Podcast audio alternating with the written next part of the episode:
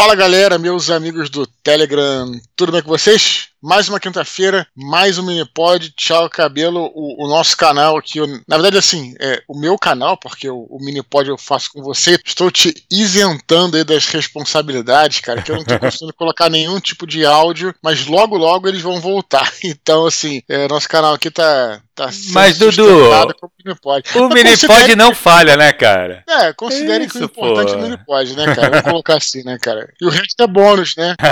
mas a parte aqui do Minipod, que é a parte que, que a gente se comunica com a galera, né, Dudu? Claro, Isso tá claro, tá toda claro. semana, tá aqui, gente. Então, e cara, vamos combinar, Dudu, tá? A reta final aí, pô, via capa, sim. por sinal. Ah, sim, chegou a ver a capa lá. Via capa, cara. Santo Guerreiro. Ventos do Norte.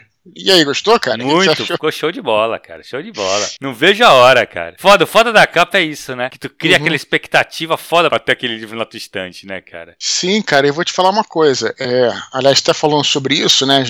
É, nem tava tão programado aqui, mas o, o, o, eu vou te falar, cara. Eu acabei que eu achei essa cor azul hum. ficou melhor do que a capa do primeiro. Sabe, eu acho, minha opinião estética pessoal. Porque o primeiro tem aquela cor. É porque, para quem não tá visualizando, para quem não, não acompanhou, aliás, tivemos uma live aí no. Uhum na sexta-feira, dia 22, né? E aí, na sexta-feira, 22, eu na, na, live mostrei a capa lá. Aliás, foi uma live bem bacana, Thiago, aproveitar comentar aqui. Hum. Cara, eu achei que a live nem ia ter muita repercussão, assim, nem ia ter muita gente e tal, porque, assim, a galera tá meio cansada de lives, né, cara? E ainda mais na sexta-feira. Sexta-feira é de feriado, né, cara? E é o feriado de, de, de, misturou Páscoa com Carnaval, com escambau uhum. aí e uhum. tal. Então eu realmente achei que, que não fosse ter muita gente. Cara, e, e bombou a live, cara. A live foi, puta, espetacular. Que legal, né? É, muita gente no chat lá, como sempre, né, cara, eu fico muito angustiado porque isso é normal, enfim, tem que faz parte. Quando assim, eu começo falando e a gente não consegue nunca dar atenção para todo mundo, né, cara? Ah, Mas enfim, é uma angústia normal, assim, de quem, hum. né, é, enfim, quer se comunicar com a galera. Mas aí, beleza, fiz uma. Comecei falando um pouco sobre Ventos do Norte. Coisa basicamente que eu já falei aqui no canal, no áudio aqui no canal, aquele, inclusive aquele áudio que você editou. Foi basicamente o que eu falei lá, falei ao vivo, né? Uhum. É, e depois mostrei a capa, né? A capa, para quem não tá visualizando, para quem não viu ainda, vai ser o seguinte: a gente não queria se desfazer daquele mosaico do São Jorge, que eu acho um troço lindo. Aquele uhum. mosaico foi uma grande aquisição que a gente conseguiu fazer. Já contei a história desse, desse mosaico. Eu, eu mandei uma, uma mensagem para um cara o cara é um artista croata, cara. O cara nem tinha quase internet. E isso é uma imagem que foi feita, é um mosaico, na verdade, não foi feita no Photoshop. Então, assim, para conseguir isso assim foi um, assim, foi uma coisa épica, né, assim, para uhum. conseguir. Então, assim, eu acho essa imagem, né, como já falei, vale repetir, perfeita para um romance histórico, porque inclusive muitas imagens que a gente tem de São Jorge são imagens medievais. Então, quando você encontra uma imagem do São Jorge em mosaico, que é na realidade a arte romana, né, não existia vitral na época, né? Por exemplo, tem muita arte de São Jorge em vitral, por exemplo, vitrais medievais e tal, mas na época de Roma não tinha vitral, a arte era outra, era mosaico, né? basicamente, uhum. pintura, tal, mosaico. Então, contra essa arte eu achei incrível. Inclusive, não tem erro histórico nela, porque o São Jorge não está com estribo, né? O estribo não existia naquela época. Todo mundo erra em todos os filmes e séries de Roma, bota os caras com estribo, estribo não existia, na verdade não tinha chegado no ocidente uhum. naquela época. Então, assim, enfim, aquele mosaico era perfeito. Então, cara, é, não queria me desfazer dele, né? Então, a missão que eu dei lá pro, pro cara da editora, pro André Tavares, o cara que faz lá o que fazia as capas do. Capista. Era o capista do, do enfim, do, da tetralogia e tal. Marcelo, depois a gente fez uma nova capa, tudo. Mas o capista lá, ele. A missão que eu dei foi o seguinte: usar esse, esse mosaico em todas as capas. Então, na realidade, o que ele mudou foi, logicamente, o título, óbvio, uhum. e a tonalidade da capa. E ficou conceitual, porque a primeira capa, o primeiro livro, tem muita aquela coisa de começa na Palestina, eles atravessam a Síria ali, uhum. naquela região meio desértica e tudo, é mais o praticamente todo no leste do Império Romano. Então tem assim um sabor meio de deserto, tudo, né? Então, portanto, o primeiro livro, como vocês sabem, tem essa, essa cor ocre, né? Uhum. E aí o segundo tinha que ter outra cor. Então, aí, como é na Germânia, frio, gelo, e aí colocamos essa cor azul. E o terceiro vai ser a cor vermelha, que ainda, ainda vai ser uhum. trabalhada, mas em tons vermelhos que vão vai representar o sangue do martírio e tal. Mas é, o que eu ia dizer é o seguinte: essa cor, é, Tiago, azul, eu achei que combinou melhor até com a capa. Eu achei lindo. Ficou animal, cara... ficou linda mesmo, cara. Ficou linda mesmo. Eu acho que, eu acho que, eu acho que, que ela, ela aparece mais do que, sabe, salta aos olhos mais do que a primeira. Eu uhum. achei, entendeu? Sim. Um, um azul bem forte, assim, bem é, vivo, né, cara? Uhum. Então gostei pra caramba aí. Cara, engraçado esse negócio de capa, né, Dudu? Eu leio muito, sabe, que eu leio muito livro no Kindle, né? Tanto é que meu Kindle Sim. quebrou, fiquei sem Kindle, fiquei desesperado. A Amazon é uma maravilha, né, cara? Tem essas uhum. vantagens. Que eu comprei Putz, o Kindle sério? no dia seguinte tava, chegou em casa. É, uhum. pô, eu não ah, consigo. Não, sim, sim. E uso não, pro é trabalho é... também. Não, então... isso tem que, tem, tem, que elogiar. A Amazon realmente ela, tem, ela tá trabalhando muito essa questão da entrega rápida, né? Porra, né? cara, incrível, incrível. É, é, tem coisas que se fazem de um dia pro outro é, mesmo, né? Na verdade, deu, assim, como pegou parte do feriado, demorou dois dias, né? Então entregou no. Sem, eu comprei hoje, não veio amanhã, veio no outro dia. Muito rápido. Sim. E uhum. eu gosto muito de livro físico. Mas, cara, uma das coisas que me faz ter o livro. Gosto de livro digital. Mas uma das uhum. coisas que me faz ter o livro físico são as capas. Sim, claro. Isso faz toda a diferença, cara. Claro, eu falo também, cara, que essa é uma opinião pessoal, né? Não vai entrar nenhum tipo de treta, negócio de físico, digital, contra, não é isso, não. Opinião pessoal. Concordo contigo porque muitas vezes eu vejo o livro impresso como um objeto também, assim, que agrega sentimento, né? É uhum. É como se um. Como action figure, por exemplo. Action figure não tem nenhum conteúdo, tem forma, né? Você fica lá, olha o action figure, é é, ele, ele, funciona como se fosse uma. um ícone emocional, posso colocar sim, dessa sim. forma, né? Que tá ali. Eu, eu aqui, no, por exemplo, no meu escritório, tô olhando aqui para um, um, dragão que eu tenho aqui, que eu acho barato tal, enfim, coisas, né? E aí o livro tem esse aspecto, né? Que, uhum. logicamente, mais importante é o conteúdo, sem a menor dúvida. Mas você ter o objeto também, ele se torna também um objeto, uma peça de arte, não é só. Isso. e aí a capa faz muita diferença. Claro que faz. Isso, é né? É engraçado. Porque o conteúdo, eu é o que eu te falo, eu prefiro o digital porque, cara, o Kindle é levinho, sabe? Então é indiferente se eu tô uhum. lendo um livro de mil páginas, 800 páginas, no Kindle eu não sinto peso nenhum, peso é o mesmo. Sim, claro, Então claro, ele tem essas vantagens. Mas eu concordo viajar, contigo. Né, porra, a melhor coisa, né, cara? Transportar. Claro. Então, Sim. realmente ele tem essas vantagens. Mas, cara, eu não consigo abrir mão de comprar livro físico, ainda mais quando tem capas legais ou são livros significativos, né? Que aí eu quero Sim. ter ele em casa, eu quero olhar para ele, sabe? Eu quero é. entrar na sala, na, na estante e tá lá o livro, sabe? É, um livro técnico, por exemplo, não tem necessidade, né? Nenhuma, né? Quando... é, exato. Nenhuma. Mas é realmente um livro é, para você ter, né? Eu te, te, falo, porque, de novo, aqui no escritório tem os livros, no, quando eu tô, tô gravando aqui, tem as estantes e tal, e, e para mim é até interessante que às vezes eu tô gravando um podcast e alguém pergunta sobre livros e tal, e eu consigo esticar a cabeça e ver lá os livros que é. estão selecionados. Uhum. Tudo aquilo faz diferença um pouco, né? claro, né? Claro. Para mim também, particularmente, aí já é outro papo, né? Faz parte também do meu trabalho, porque a,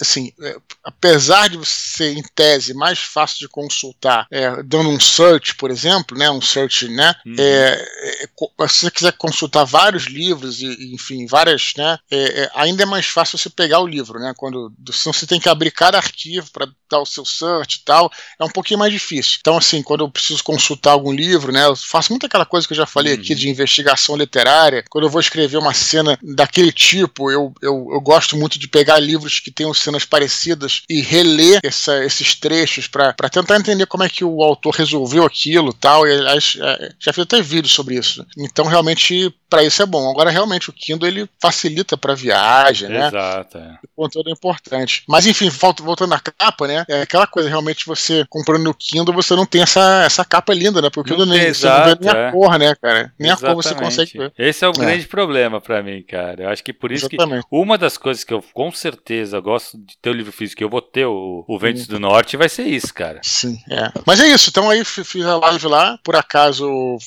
essa semana já estou começando a, a, me organizar para revisar, né, para fazer, para começar a reescrever e revisar. Uhum. E logo logo eu vou ter uma noção do ritmo em que eu vou estar tá caminhando, né, porque eu preciso começar a revisão para ver qual é o ritmo. E aí, quando eu, quando eu souber o ritmo, eu tiver seguro para isso, aí eu vou falar com o editor e vou falar quando é que vai ser o lançamento. Ainda não sei. Mas é o importante é que já acabei de escrever aqui e aí acabei naquelas, né? Acabei, mas ainda falta. É aquela coisa. mas é, é bom assim você colocar um ponto final, pelo menos nessa primeira Sim. passagem porque depois quando você volta, você. É, é, é um trabalho menor, na verdade. Você claro. já tem lá, mas tem que dar uma revisada. Então foi maneiro, cara. Foi legal poder estar de volta com a galera. É, é uma energia muito boa, né, cara? Você conversar ao vivo com, com a Pô, turma. claro, que legal. E a galera vai fazendo perguntas lá. É, é bacana pra caramba, cara. É bacana pra caramba. Dudu, outra coisa, tu acabou de escrever agora, pelo menos essa primeira passada, né? O que abre um pouco uns slots aí pra eventos, né, cara? Ah, já sim. tem evento, né? Perfeito. Olha só, isso aqui a gente chegou a, Não sei se a gente falou no último mini pod, mas vamos lá. Né? Eu já coloquei, inclusive, os links aí. Atenção, galera. Dia 5 de maio, 5 de maio agora, eu e o meu querido amigo Afonso Solano estaremos na Feira do Livro de Mossoró, Thiago. Tá? Que legal, hein? Vai ser foda, vai ser maneiríssimo. A gente é, vai fazer um evento bem bacana. O evento vai ter três partes. Ele vai hum. ser. Vai começar com uma introdução, porque tem lá, o, logicamente, o, o, mediador, né? Pode ter gente que não nos conhece, enfim, tem uma introdução. Depois a gente vai fazer uma palestra de criação e recriação de mundos. É, nós, temos, nós tínhamos uma palestra que era meio padrão, que era a criação de mundos, né? Uhum. Que a gente fazia é, falando sobre mundos de fantasia. Agora, eu escrevendo romance histórico, a gente adaptou essa palestra e vai ser criação e recriação de mundos, porque na, no romance histórico você tem que re recriar o mundo. Né? Exato, né? exato. Então a gente vai falar sobre isso, vai falar sobre fantasia, falar sobre romance histórico, como você cria ou recria um cenário em literatura, e depois bate papo e depois teremos autógrafos. Então, cara, imperdível. Que legal. É, assim, o, o, o, que. Não um problema, vamos dizer assim, mas Mossoró é bem no interior, tá? Do Rio Grande do Norte. Então, é, até a galera de Natal, nem todo mundo vai conseguir uhum. aparecer. Mas, obviamente, estão todos convidados. Teve gente lá que falou que é do Ceará e vai para Mossoró. Porque que legal. Tem lugares do Ceará que é mais perto até do que Natal. Ah, né? tá enfim, naquela, naquela coisa. Uhum. Então os caras vão lá. Então, assim, cara, eu quero convidar, voltar a convidar vocês. O link já está aqui em cima, tá? E o link que eu vou colocar hoje no descritivo é o link do Facebook. Facebook, como eu falei, tá horroroso, né? Então, assim, mas se você ainda tem Facebook, né, confirme sua presença lá, porque ainda assim, eu, eu lamento muito, não vou entrar no mimimi, ficar choramingando aqui não, mas eu digo assim, eu lamento muito porque, é, é, é, porque a ferramenta de eventos do Facebook ela era muito boa, cara, porque você não precisava ficar postando na sua página, você postava no evento e só quem confirmava via, você não ficava flodando uhum. timeline de ninguém, né? E aí, enfim, agora o Facebook tá, eu não vou nem entrar nisso, eu já falei, mas se você tiver Facebook e tiver interesse, pelo menos, em ir no evento, o link está aqui embaixo, você clica e aí é, a gente pode se comunicar por lá, facilita um pouquinho, né? Então, só pra lembrar. Então vai ser maneiro, vai ser. Que legal, é, vai ser irado, noite, cara. 19 horas, 19 horas, 7 da noite. Tiago, no meio do sertão, cara, porque Mossoró é, é. me disseram hoje que foi Mossoró que. Pe... Não sei se é verdade, não pesquisei. Que foi onde pegaram o lampião, cara. Oh, Falaram, foda. É, me, me, disseram, não sei, se, não sei se é verdade. Que legal, hein, que legal, que legal. Cara, o que, eu, o que, eu, posso dizer é o seguinte: eu já vi vocês dois juntos, né? No, quando vocês vieram Sim. aqui em Santos, até fiz a mediação dessa, desse Sim encontro de vocês. Cara, e é demais. Para quem gosta do trabalho do Dudu e do Solano, vocês dois Sim. funcionam muito bem juntos, cara. É, tem então, uma assim, química, não né? perde assim muito, gente, né? é, exato. Assim como a gente tem aqui, uhum. tem uma uhum. química diferente. O Solano é muito bom de, de eventos, né? É, é, é engraçado, eu sou um cara que eu não tenho muita traquejo para palestra em si. Eu prefiro bate-papo, sabe? Parece uhum. que na palestra, eu me sinto. Isso talvez seja uma coisa que eu tenho que trabalhar aí com um coach. Sacanagem. eu me sinto assim, meio que. que não sei lá, falando uma coisa que não tá interessante, entendeu? Quando é, quando é uma pergunta, você responde, tá interessante pro cara. Mas isso é psicológico, né, cara? E é ele claro. tem. E ele é um showman, né? É. Diferente. Né? Ele, e o Solano é muito engraçado, né, cara? Então, sim, puta, ele sim, usa sim. isso muito bem também. é, cara, foi demais. Eu lembro assim, o encontro aqui foi demais. E, cara, o pessoal que vai estar tá nessa, na Feira do Livro Mossoró com certeza vai ser muito bom, cara. Não perca mesmo, assim. Não perca. Só, só recordando, é no dia 5 às dia 19 de maio, é 5 de maio é uma quinta-feira, é tá. agora, tá? uhum. tá? Então assim, galera, é, corre lá, save the date e tal, uhum. e enfim, é isso. Vai e traga os seus livros, aquele esquema todo, né? Ah, então tem o Facebook, quem não quiser mexer no Facebook, tem o link também do meu, meu site aqui em cima com todas as informações, também tá um pouquinho uhum. mais acima aqui na. Então, então, né, a gente espera, né, Thiago Thiago, lá. E, e, talvez façamos a mesma coisa na Bienal de São Paulo. Não sei, oh, né, é que, legal, hein? Né, a, gente, a gente já fez essa palestra na Bienal do Rio, né? Onde fui eu, uhum. é, o Solano, então, né? E o, e o Bianco né? Ah, eu legal. sou um avião. E, e aí agora a gente, né, vamos. Sabe que uma outra curiosidade? Eu não sabia disso. O Solon já morou em Mossoró. Sabia disso? É mesmo? Que legal, cara. Não sabia, não? Pois é. Eu também não sabia. Quando o cara da, da feira me ligou lá, ele falou: Ah, tô falando com você, também queria falar com o Solano e tal. Aí que eu sugeri. Eu falei, pois não faz juntos, né? E ele falou: Ah, não, eu queria falar com o Solano porque ele morou em Mossoró. Aí eu, caraca, cara. eu, eu, sabia, sabia que ele tinha morado no, em Mato Grosso, né? Lá, uhum. No Pantanal, não é isso? Sim, sim. É, e aí depois ele me confirmou, morou em Mossoró lá, quer dizer, então quer dizer, engraçado, né? O cara é um, realmente um, um, um forasteiro aí da, do Brasil. Que legal. Desbravador, desbravador. que legal, é. que legal. Beleza, Dudu. Cara, então só lembrar a galera pra divulgar aqui nosso canal, né, cara? Ah, sim, vamos fazer um, essa recadinho da paróquia aí, Thiago, que a gente não faz há muito tempo, né, uhum, Thiago? Exato, exato. O pessoal precisa eu, eu... divulgar mais mesmo, cara, pra dar uma aumentada. A gente parou lá nos 10.200 e pouco, se eu não me engano. Sim, é, não, é o seguinte, é, vocês aí, galera, a gente vai fazer que nem o Nerdcast antigo e dar uma missão para vocês de apresentar é, para cinco amigos, né, o, o, aqui o, o mini pod. E você pode fazer como como é que você pode divulgar o link? Nas suas redes sociais ou que, qualquer lugar que seja, t.me é, barra é, Eduardo Expor, ou então é, o que você pode fazer é o seguinte também é, sempre compartilhar um áudio, né, cara? Se você tem uhum. algum grupo no, Telegram, ou se você tem algum amigo que está no Telegram, hoje, hoje tem muita gente no Telegram, Thiago, mais do que Sim, há um ano atrás. Com certeza. É, então, então é, peguem esses áudios antigos aí, que, pô, cara, dá uma procurada, cara. Se tem um amigo, por exemplo, que gosta de Star Wars, tem um amigo que gosta de RPG, tem um amigo que gosta de histórias é, de fantasmas, cara, a gente tem tanta coisa diversa aqui, uhum. né? Então você compartilha, né? Para você pode dar um forward né? Pro, ah, me lembrei de você aqui quando tava vendo esse áudio e tal. Dá um follow, porque isso ajuda a gente pra caramba. Com então, certeza. lembrem disso. Beleza? Beleza, Dudu. Cara, vamos pros nossos e-mails? Bora! Vamos lá. Então vamos lá, Dudu. Primeiro e-mail de hoje, cara. Fábio Coelho. Ele fala assim: Olá, Eduardo e Thiago. No Minipod 92, o Eduardo comentou como ele prepara o roteiro ou a escaleta, ainda com muitas pontas soltas. E conforme ele vai escrevendo, os personagens passam a caminhar com as próprias pernas. A história ganha substância e as coisas vão se encaixando naturalmente. Aí pensei que é muito legal quando isso acontece, mas que comigo também já aconteceu o contrário. Conforme os contornos vão se delineando e os personagens ganhando vida, eles se recusam a ir pelos caminhos caminhos que em minha escaleta eu tinha determinado que eles seguissem. Um exemplo: cheguei a um capítulo decisivo do meu livro, onde o personagem tomaria uma decisão bem complicada, moralmente questionável. Tratava-se de um personagem raso que eu tinha em minha escaleta inicial e que seria capaz de fazer aquilo. Mas quando enfim chegou naquele ponto culminante, percebi que ele não tomaria aquela decisão. Não seria verossímil, nem coerente com os valores e os princípios que ele foi demonstrando ao longo dos capítulos. Queria saber se essa vontade, entre aspas, de os personagens desobedecerem a escaleta é comum ou se eu preciso trabalhar mais no meu planejamento para evitar que os personagens cresçam para onde não deveriam. Até mais, Fábio. E aí, Dudu? Beleza, vamos lá, cara. Eu acho o seguinte, que a gente fala muito aqui, né, Tiago, dessa coisa do escritor jardineiro e do escritor arquiteto, né? Hum. Na verdade, são.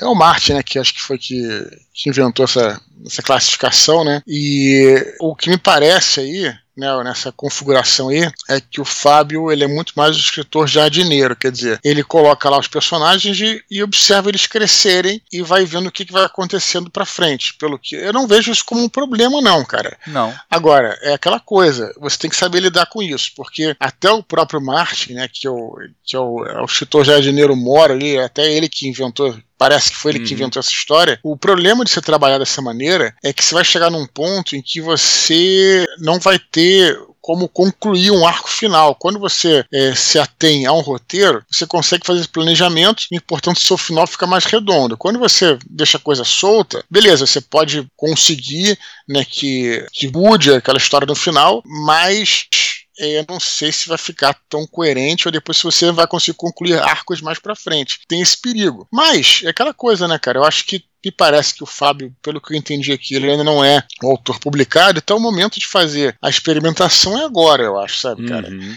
É, por que, que, eu não trabalho assim? Porque eu tenho que cumprir prazo, cara. Então eu não posso correr o risco de ficar perdendo muito material, entendeu, cara? Porque senão eu vou ter que reescrever coisas que estão na frente, né? Então, assim, eu realmente. Agora, é claro, se é, funcionar para você, ou se a história funcionar, é, eu não vejo necessariamente como um problema. É normal os personagens ganhar essa vida tal, mas é, eu acho que o escritor profissional, assim, que trabalha como arquiteto, né, como planejando, ele vai sabendo encaixar, não que você não possa mudar tudo, mudar alguma coisa, mas tentar não, não se desviar tanto, porque se você se desviar muito da rota, você acaba que não chega a lugar nenhum, eu acho, entendeu, cara? Então acho que é um pouco por aí. Agora, eu digo, se você começando, se você não tem um trabalho publicado, cara, aproveite agora para você fazer essa experimentação. E se isso for um erro, beleza, você está errando agora sem compromisso. Uhum. Eu acho excelente. Esse, é, acho que todo escritor já, fez, já, já passou por isso, né, Tiago, de ter esse momento de experimentação. Sim, eu acho que, na verdade, assim, no caso dele, é, talvez ele fez a escaleta pensando nas cenas só. É, uhum. Quando você vai organizar o romance, o ideal é,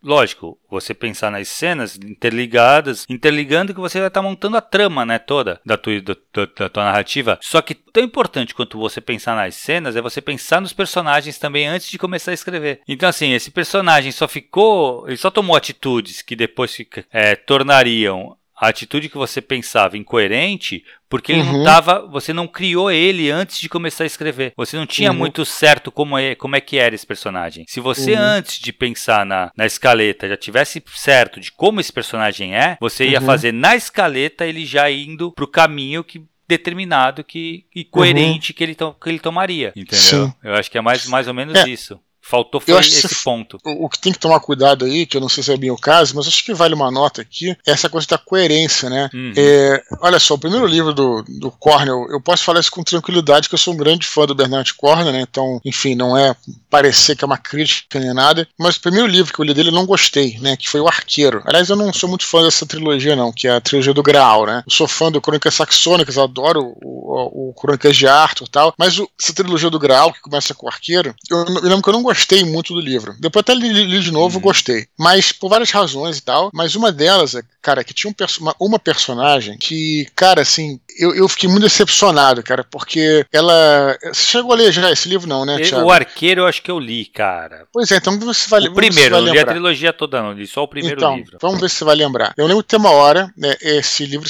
fala sobre um, sobre um arqueiro, então acho que é Thomas o nome dele. Uhum né, maneiro tal, bacana. E tinha uma personagem que ela, ou ela usava uma besta ou um arco, né, e ficava em cima de uma das muralhas tal. Era uma, uma, mulher, né, o que era difícil na época, uma mulher que atirava, uhum. tudo. E tu vê, pô, caraca, bacana pra caramba, sabe? Uma personagem com uma mulher com é, personalidade de guerreira na época, uhum. diferente, entendeu, cara? Sim. Achei bacana. E tinha, ela tinha uma força, assim, também, né? E aí, cara, demora que ela é capturada lá, enfim, espancam ela, tudo. Tudo bem, espancar, você estar suscetível a isso. Mas aí a personalidade, eu me, me lembro, assim, né? Até tem que ler de novo, mas tem muitos anos. Muda completamente. Se torna uma mulher frágil tal, sabe? Tipo, cara, eu, tinha, eu me lembro que eu tinha nada a ver. E, aliás, esse livro também tinha. O próprio personagem também é muito. O protagonista era muito inconsistente, uhum. sabe, cara? É, eu não sei se ele quis fazer justamente o contrário do que ele fez no Crônicas de Arthur, porque Crônicas de Arthur tem personagens com etos, né? Com uhum. muito marcados, né? Como o Dervel, por exemplo, é um cara que é, é, é é, ele é movido por, enfim, é, valores e tudo mais, sabe? Mas, então não sei se ele quis fazer diferente no, no, no arqueiro. É, mas, enfim, eu me lembro que o caraca, fiquei muito decepcionado, cara, uhum. sabe? Tipo, e, e, então o, o, perigo é isso, cara. Você começar com o personagem, é, depois você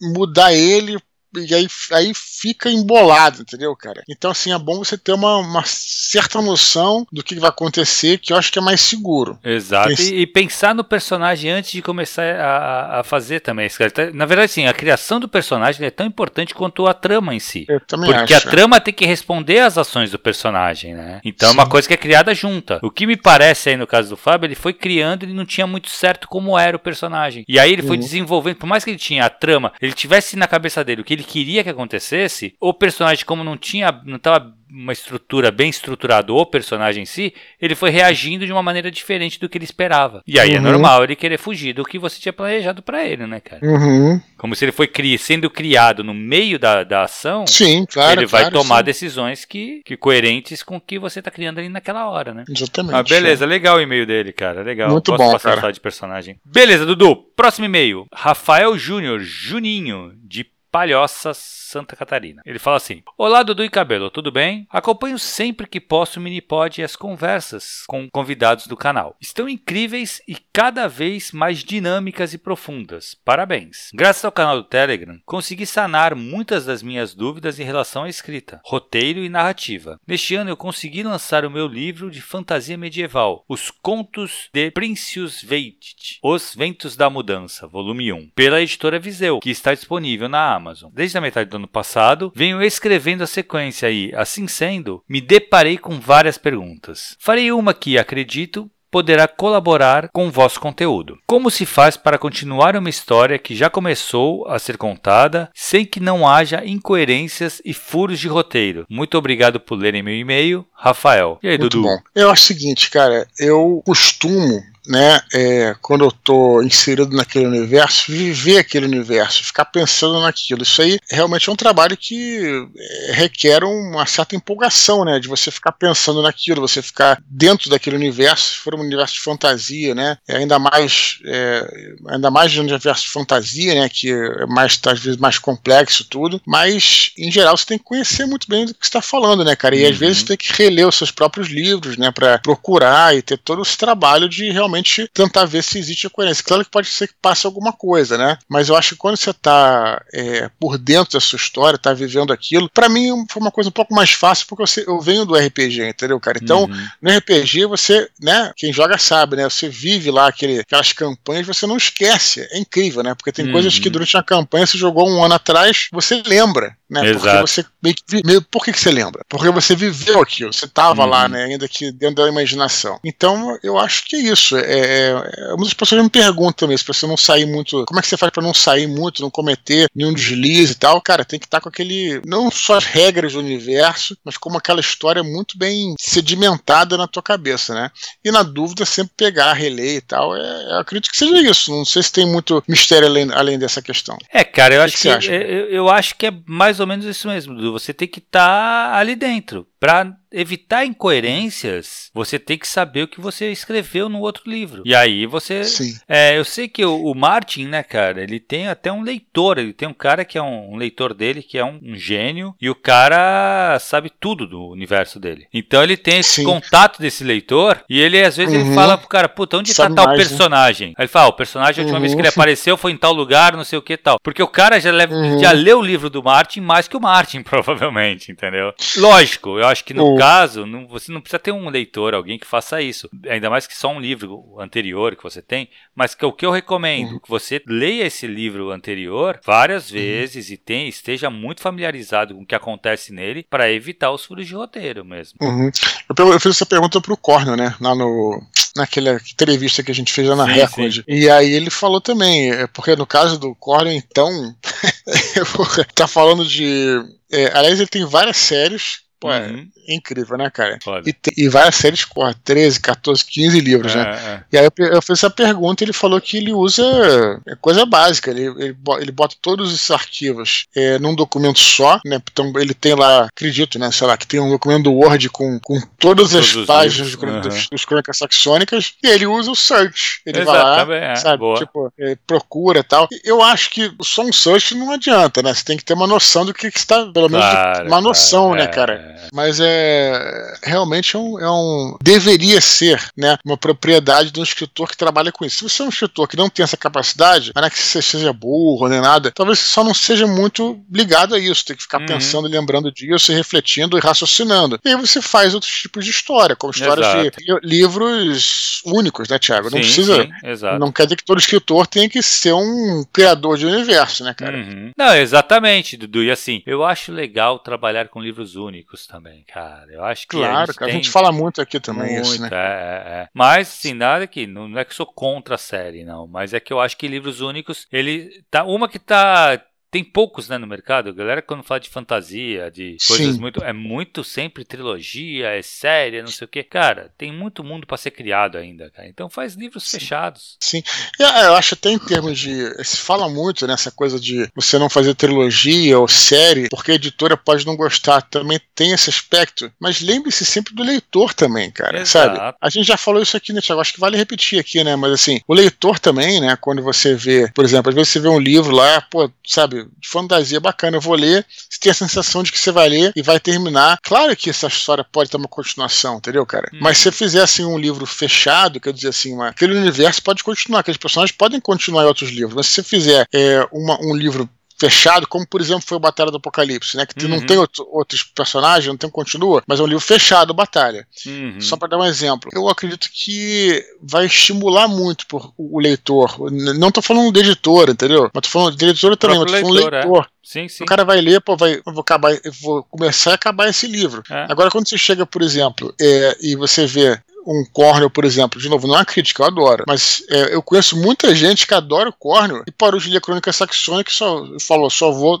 continuar lendo quando o cara chegar ao final, porque, pô, vou lendo, o cara lança um, porra, um livro, é, é, não sabe quando é que vai lançar o outro, entendeu, cara? E aí você uhum. realmente fica se estimulado, que você quer conhecer essa história até o final, entendeu? Cara? É, não, e também tem o bagulho, Dudu. A porra, o cara chega com. tem 20 livros pra ler. Cara, tem que separar Sim. minha vida pra ler isso aí, sabe? Às vezes tu Sim. quer ler uma história e bola pra frente, quero ler outra coisa. Então, assim, tem Sim. essa coisa, a decisão do leitor pra ler uma história ou não, pesa uhum. também nesse ponto, sabe? Eu acho que o, que o, que pega em fantasia é o seguinte: tem a parte do world building, né? Então o cara passa muito tempo, ele despende muita energia criando o universo. E ele acha pouco escrever uhum. um, um, livro só. Cara, o conselho que eu dou é: escreve vários livros nesse mesmo mundo, mas com outros personagens, claro. com outras histórias, sabe? O que o Matrix hum, deveria é. ter feito, cara? Criou um mundo maravilhoso, que é o mundo do Matrix, que é animal. O Animatrix tá aí pra hum. provar. Cara, só que tinha que ter feito lá o primeiro filme com o Neo Cara, e depois outros filmes com outros personagens, nada a ver com essa história. Seria bem melhor, sim, sabe? Sim. Não, e é aquela coisa que a gente, a gente também já falou aqui, né, cara? É, até gravei, até eu tenho que até. Até nem cheguei a divulgar ainda, vou divulgar aqui o, um podcast que eu gravei do Beholder Cego lá, os nossos amigos, que é justamente sobre é, transpor né, o RPG para literatura, né? Uhum. E, cara, a gente tem que entender que realmente, cara, é, é, é aquela coisa. A gente te joga. Eu, eu não tô falando do, do, do, Rafael aqui, o Juninho, não, porque eu tô só aproveitando o e-mail dele pra. Não tô falando da, do livro dele, da história dele, não é isso. Mas acontece o seguinte: quando a gente joga RPG, a gente tem muitas histórias para contar, porque a gente tem que lembrar que cada personagem no RPG tem a sua história. Né, cara? É como se cada, cada personagem fosse um protagonista. Uhum. Né? Então, quando você vai para literatura, você tem que escolher um protagonista, cara, sabe?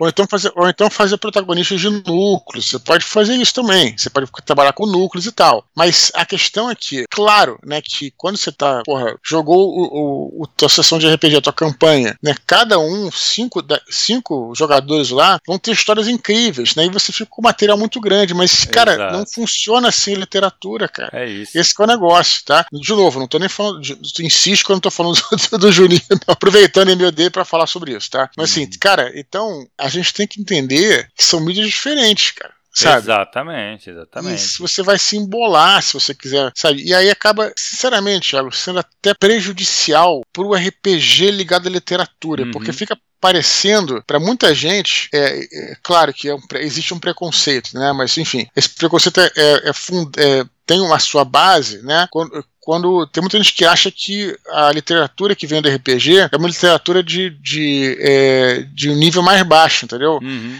não é que seja, né? Por exemplo, é, pô, não posso falar. a minha literatura é RPG, sabe? Tipo, o Leonel veio do RPG. Uhum. Não tem nada de. Não é, não é pior. Mas acontece que todo mundo que. Muita gente que, que joga ou que escreve acha que pode escrever um livro. Pode escrever, se for bem trabalhado, se você uhum, é, se preparar para isso, se você entender que são mídias diferentes. Mas também tem muita gente que escreve cara, o que vem à cabeça e sem, sem ter a preparação. Isso acaba criando, sabe, uma, uma ideia de que aí, aí até inflaciona o mercado, né? Uhum. Seja até mesmo, até mesmo na internet, né, cara? Enfim. Exato. É, e aí a pessoa fica falando, pô, não, RPG não. Ah, é, literatura ligada cria essa ideia, não... né, Dudu? Que cria. ligado. É, que, que é. literatura que vem do RPG é uma literatura menor, mal feita tal. Sim. Porque, assim, eu acho que acaba com. O fato do RPG, você criar histórias, acaba confundindo as pessoas que elas podem podem ser escritoras. Não que elas Sim. não possam, podem. Claro, qualquer só um que pode precisa. Exato, é isso aí, só que precisa trabalhar esse seu lado escritor. Entender a diferença das Exa mídias, né? Exato, é saber que, pô, não é só você parar, pegar, escrever o que aconteceu na sessão, que isso não vai ser atrativo pro leitor. Pode ser para uhum. você e pro seu grupo ali, porque uhum. vocês viveram aquilo. Então, quando vocês leem o que vocês viveram, vocês têm um sentimento diferente de quem não, não tava ali na, na mesa, sabe? Então, o Exatamente. ideal é você... que você faça essa, essa. É, na verdade, sim, estude um pouco sobre como contar história e não é, não é que você não pode ser um escritor, é que requer uma, outras habilidades que não seja só contar uma história no RPG. Tiago, você arrasou e mandou bem pra caramba quando você justamente falou que é essa coisa, né? Porque muita gente que joga acha que você vai fazer um livro se você meramente descrever a sua aventura. Uhum. E não é nada disso. Exato. Esse é o negócio. Escrever um, um livro, né, um romance, não é, não é descrever a, a, a, a, você pode logicamente quando você escrever um livro pegar ideias de cenas uhum. que, que houve que, que vocês tiveram no RPG é, você pode pegar essas ideias de cena e adaptar né para seu pro seu roteiro para fazer mas se você simplesmente descrever o que veio na mesa né o que as histórias da mesa cara é, aquilo vai ser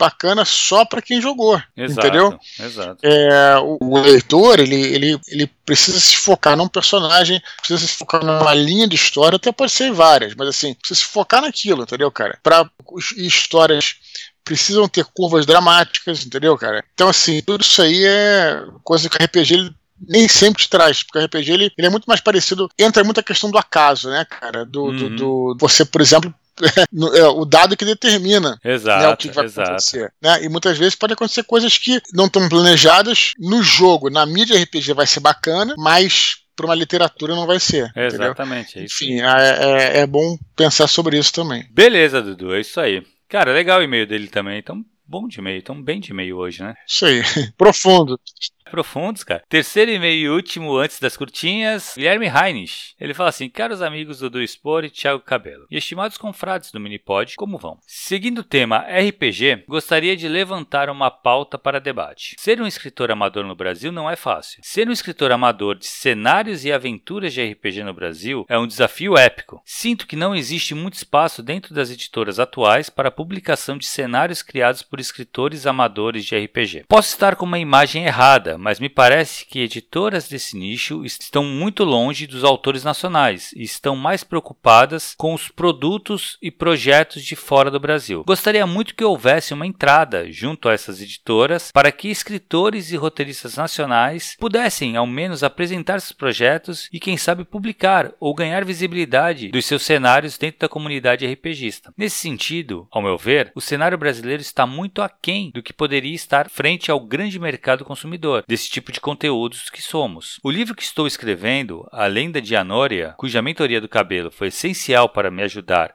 a colocá-lo no papel surgiu justamente do cenário de RPG que montei. Meu objetivo para esse ano é lançar tanto o romance quanto o cenário, mas sinceramente não faço a mínima noção de como prospectar esses dois projetos. Vocês acham que há espaço para escritores amadores publicarem seus cenários aqui no Brasil ou o mercado não atingiu essa maturidade ainda? Um grande abraço e épicas rolagens a todos. Guilherme Heinrich. E aí, Dudu? Pois é, Thiago, acho que ele está aqui, diferentemente do Rafael, né? Do Juninho. Uhum uhum. que falava sobre literatura, acho que aqui ele está falando exclusivamente sobre RPG, pelo que eu estou entendendo, né? Uhum. É, não romance, publicar cenários de RPG, né? Jogos de RPG e tal. Bom, o seguinte, primeiro eu quero registrar aqui que foi uma perda incomensurável, né? O final ali do Café com Danjo, né? Café com uhum. Danjo que era podcast que era diário, né? Do uhum. Regras da Casa. Cara, um podcast de RPG diário, isso aí de manhã, infelizmente acabou. Cara, eles chegaram ao, ao, à edição mil e encerrou, né? Mas, cara, quando eu escutava o Café com Danjo, eu acompanhava,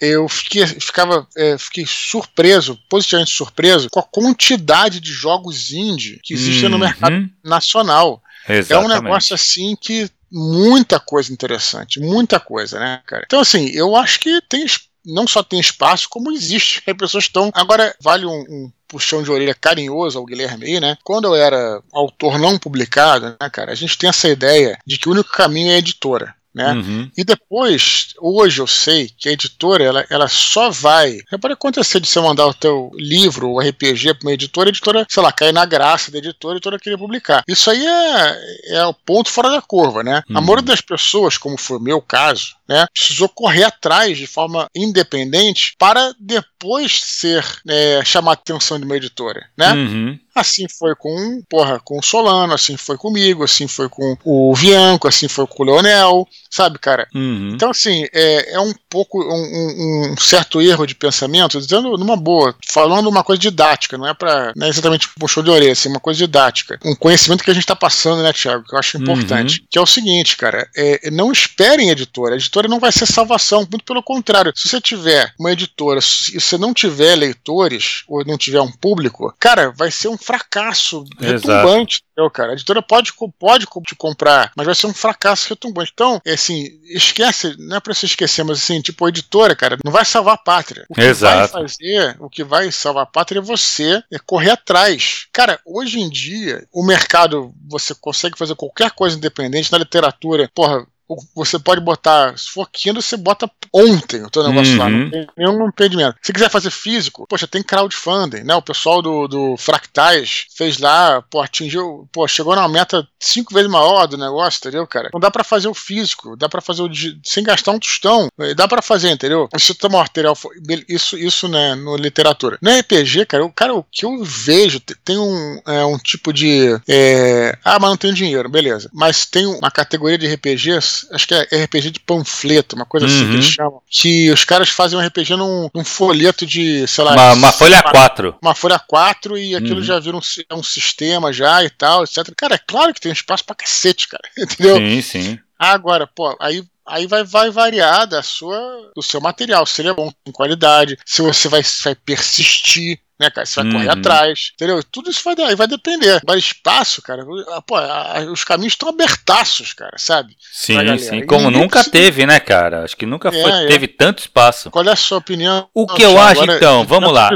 É, então, que eu, que, assim, uma coisa que ele comentou, que as editoras aqui estão olhando muito mais para fora do que para dentro, você tem que entender que é uma questão de risco, tá? É muito mais fácil para uma editora trazer algo que já foi sucesso lá fora, já foi. Já foi testado claro, é lá fora. Sim, que é sim. é só você trazer para cá, entendeu? Porque assim, uhum. na verdade, o público daqui já está aguardando esse, uhum. esse Muitos até já têm esses livros em inglês. Então, assim, uhum. quando a editora traz, ela traz assim, como tiro certo. E uhum. do que realmente apostar numa coisa completamente nova. Eu, uhum. É uma uhum. coisa, eu sei que, que não é fácil, mas o Dudu falou uma coisa que é muito verdade, cara. Eu não acho que tem que aguardar as editoras. Tu tem que mostrar para as editoras daqui e falar assim, ó, aqui, ó, me ó, como eu sou, como o meu cenário é ótimo, não sei o que, eu tenho uma porrada de gente que comprou ele já. Aí, pô, provavelmente você vai trair a atenção da editora e a editora vai querer te trazer para não, e outra, Thiago, e outra, mesmo que não te, que nunca apareceu uma editora, tem gente que muita gente que se sustenta com, com certeza. Com, tem, tem, é, cara, tem tantas ferramentas, cara. Tem aquela ferramenta do só que eu tô lembrando agora, e tem várias. Do Catarse que é, é permanente, né, cara? Uhum. Que tem aqueles projetos que são. que você não fecha uma meta, você tem uma meta mensal, por exemplo. Sim, sim, sim. Tudo, tudo isso tem, cara. Sabe? Só que tem que correr atrás, tem que fazer o site, tem que juntar material, tem que escrever, tem que fazer. Uhum. Então, é isso, entendeu? Isso exato, é, é não exato. Tem... Cara, e assim, a gente tem até pessoas famosas aqui no Brasil escrevendo RPG. Quem que ele comentou? Claro. Pô, tem o Diogo Nogueira, que não é o sambista, é um é um autor uhum. de RPG. Pô, ele ganhou. Ele escreve, volta e meia, ele escreve pra livros lá de fora. Ele ganhou uhum. o prêmio lá, o, o, N, de melhor aventura, cara, do ano passado. Sim. Pô, o cara é brasileiro, Não, tem, sabe? Tem, então, a, tem uma plataforma pra isso, né? Acho que é, se é oficial ou acho oficial. É Drive-Thru tem também. Isso. E tem a DM, DM Guild também, né? Sim, é sim, que é pro D&D, que exatamente, que você escreve pro D&D. Você então, pode escrever e postar lá. Sim, então. É, você eu vê, acho que né? assim, tem, tem caminho, sabe? O que tem que fazer é nome, é você ser reconhecido, que nem o Diogo Nogueira é um cara que já é conhecido no mercado, cara. Vai falar de RPG, então, mas... com certeza já sabem quem é ele. Então, mas isso ele veio construindo, acredito, Construiu, né, claro. Pô, ele tem muita coisa publicada, Dudu, muita coisa, cara. Então. E o então. cara é bom mesmo, sabe? Então, assim, uhum. é isso, é você construir uma carreira. O que, o que esse negócio de você. Não é que é uma ilusão, porque pode ser que aconteça também, né? Vai saber de você pegar um, um produto e apresentar para a editora, apresentar, a editora pegar aquilo ali, ler e falar, puta, cara, muito bom, vou publicar, é muito difícil, porque o negócio pode ser bom, mas tem várias coisas envolvidas, sabe? Tipo, hum. qual o risco de eu publicar isso aqui, isso aqui não vender, uhum. sabe? E aí, pô, quanto que eu vou botar de dinheiro nisso? Quanto que eu tenho uhum. que cobrar para isso aqui valer? Então, assim, eu acho que o ideal é você realmente construir um nome, ter um nome, e hoje, cara, com, com a parte independente, o Brasil tem uma, um RPG independente fortíssimo, cara, fortíssimo. Uhum. Se você Sim. se envolver nesse mundo, começar cena, a né? procurar, né? uma tem uma cena, é, exato, tem uma cena muito grande, cara. Se você se envolver nessa cena, você vai ver como tem produtos saindo direto, direto, sabe? Sim. E produtos ganhando destaque, entendeu? Uhum. Tem, pô, muita coisa aí ganhando destaque, cara. Então Sim, vale é. a pena.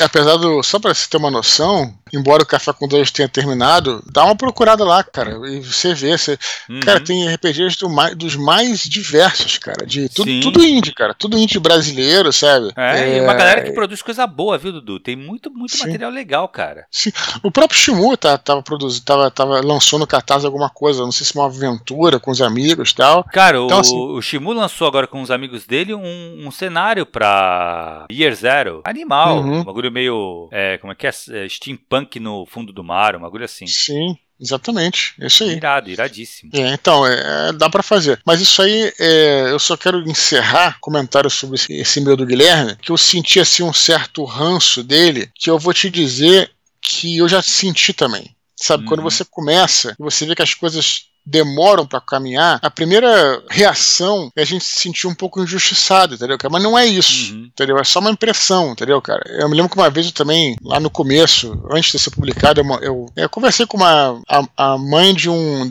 é, de uma amiga da minha irmã, que era escritora e tal, e aí eu fiquei meio assim, né, choramingando, ela mandou uma real, ah, não tem nada que fazer, tem que fazer, não tem nada que, tem que chegar, fazer e mandar embora. E na, na hora eu fiquei assim, até meio, sabe, ah, pô, ela foi grossa, ela não foi grossa, ela mandou a real real, entendeu? Tem que meter a cara mesmo, irmão. E vai demorar sabe? Uhum. Para qualquer coisa que você fizer, a gente fala muito isso de literatura, mas também para RPG. Qualquer projeto seu, cara, que você invista, vai demorar para render frutos, entendeu, cara? A questão é saber se você vai ser persistente naquilo, entendeu? É isso aí. É sempre isso, sempre. É, cara, eu, eu concordo muito e assim, Cara, eu acho que não. Tu tem que correr atrás, sabe? Não é ter que depender de uma. de alguém decidir se vale a pena ou não o seu produto. Exatamente. Entendeu? Você tem que acreditar nele e fazer ele acontecer. Eu acho que esse é o melhor, assim, o melhor conselho que tu pode dar é isso. Faz, hum. prepara o melhor produto que você puder e joga ele no mundo, cara. Não espera alguém decidir se vale a pena jogar ele no mundo ou não. Uhum. Beleza, Dudu? Beleza. Então bora pras curtinhas, cara. Vamos lá.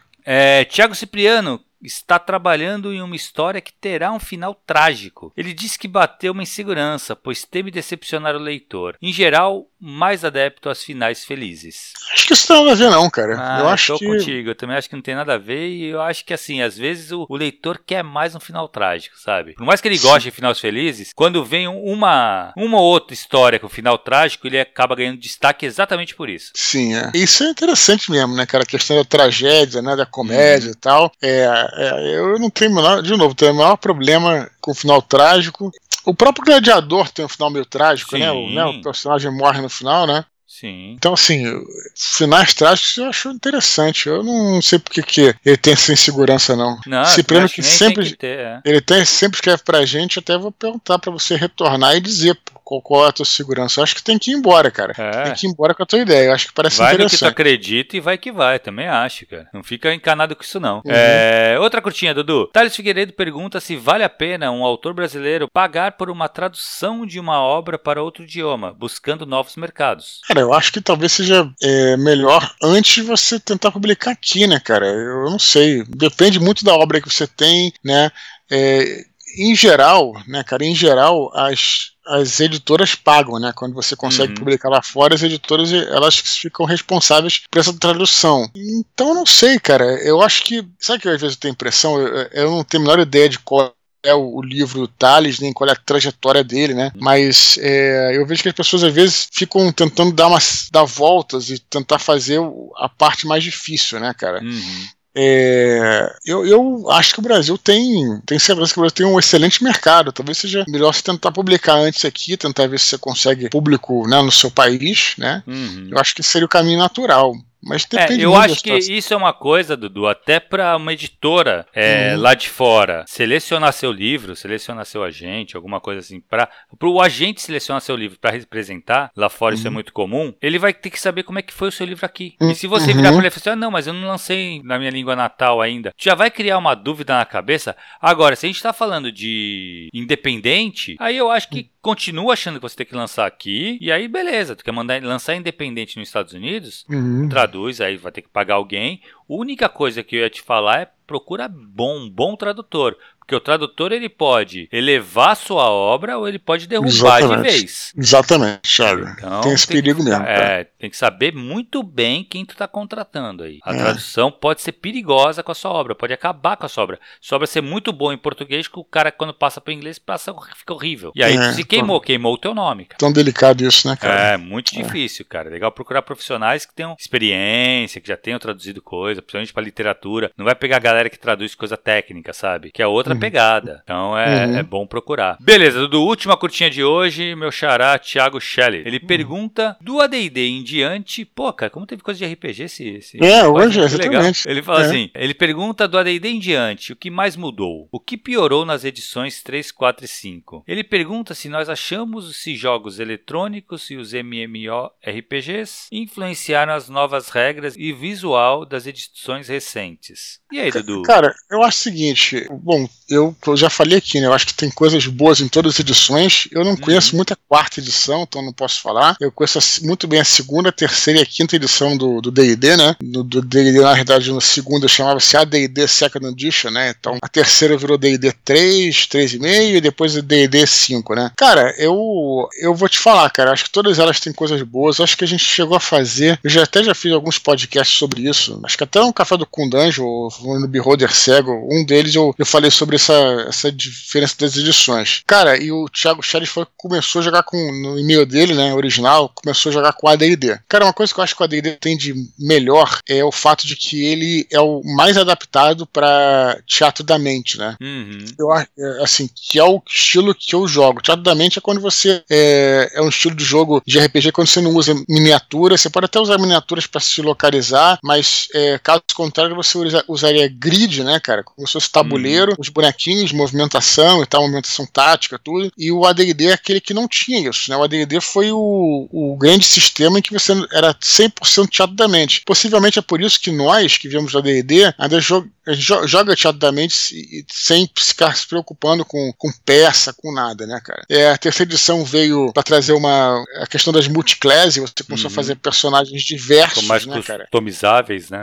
Isso, muito customizável, mas tinha um problema de que a terceira edição ela era é, muito detalhada, né, cara? Então, assim, muito você chegava... Muito né, cara? A galera que manjava do bagulho fazia uns personagens monstruosos. Exatamente, né? A quarta eu nunca joguei, mas eu lembro que se falava bem no sentido de que ela era mais veloz, se eu não me engano, né, hum. cara? Ela tinha coisas mais rápidas e tudo. E a quinta edição, ela, ela tem essa coisa boa de ser mais simples, eu acho, né? Uhum. E ela é mais difícil de você combar né? Quando você faz os seus combos, do que a terceira, né? Então, assim, ele fala assim: o que mais mudou, o que piorou, né? Eu não sei, a, terceira, a terceira piorou no sentido de que ficou mais difícil. A quinta edição, eu acho que ela, ela não é tão fácil quanto as pessoas acham. A quinta edição, ela tem muitos detalhezinhos de regra que, se você não souber, você pode se enrolar, entendeu, cara? Ela não é, uhum. é, é ela, ela, não é modular. Ela prometeu que seria modular, Isso, ela não é esse modular. Esse é o problema maior para mim.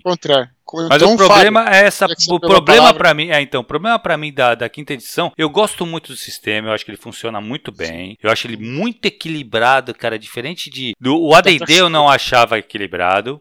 Nem um pouco, é. é o AD dele não tinha uma preocupação com equilíbrio. O terceira, o equilíbrio não existia dependendo, existia dependendo do conhecimento de cada player do sistema. É. Se o cara conhecesse é, todos os feats, cara, ferrou. O cara fazia um hum. monstro. O quinta edição ele é equilibrado, mas ele prometeu ser modular e ele não é. Isso para mim é um Exatamente. problema, é um grande problema. Porque o fato de ser modular, se ele fosse modular, você escolher se queria jogar um jogo mais simples ou um jogo mais complexo. Uhum. Não, ele é um jogo linear, você vai jogar aquilo que tá ali. E você e foi o que o Dudu falou agora. Tem algumas regrinhas ali que se você não entender e não executá-las, pode dar problema no jogo, entendeu? Uhum. Pode prejudicar um personagem ou outro. Então acho que o maior problema para mim é isso, mas eu gosto muito do quinta edição. Eu acho que o quinta ele conseguiu juntar o que tinha de melhor de todas as edições. Eles se uhum. propuseram a fazer isso e eles conseguiram fazer. O problema é que eles prometeram ser um jogo simples para quem quiser jogar um jogo simples e mais complexo para quem quisesse, eles não entregaram isso. Pelo menos não é. até agora. Tá para é. sair aí um 5,5, né? Um, um, uhum. Uma outra edição que talvez traga isso. Eu acho que vão simplificar um pouco mais. É. A ideia é que simplifique pelo que eu sinto, tá, do mercado, eu acho uhum. que a uhum. tendência é eles simplificarem, porque eles querem transformar o D&D num jogo casual, assim, eles querem jogar, uhum. Pra, eles querem aumentar o público, e para isso você Sim. precisa simplificar as regras. Entendi, um jogo que você possa jogar com uma galera qualquer na sexta-feira à noite. explicar rapidinho e tá jogando. Uhum. Entendeu? É, pois é, eu acho que é justamente isso, né, cara, eu acho que é incrível, né, porque na medida que eles realmente, tem toda a razão, eles trabalharam o equilíbrio dos personagens, uhum.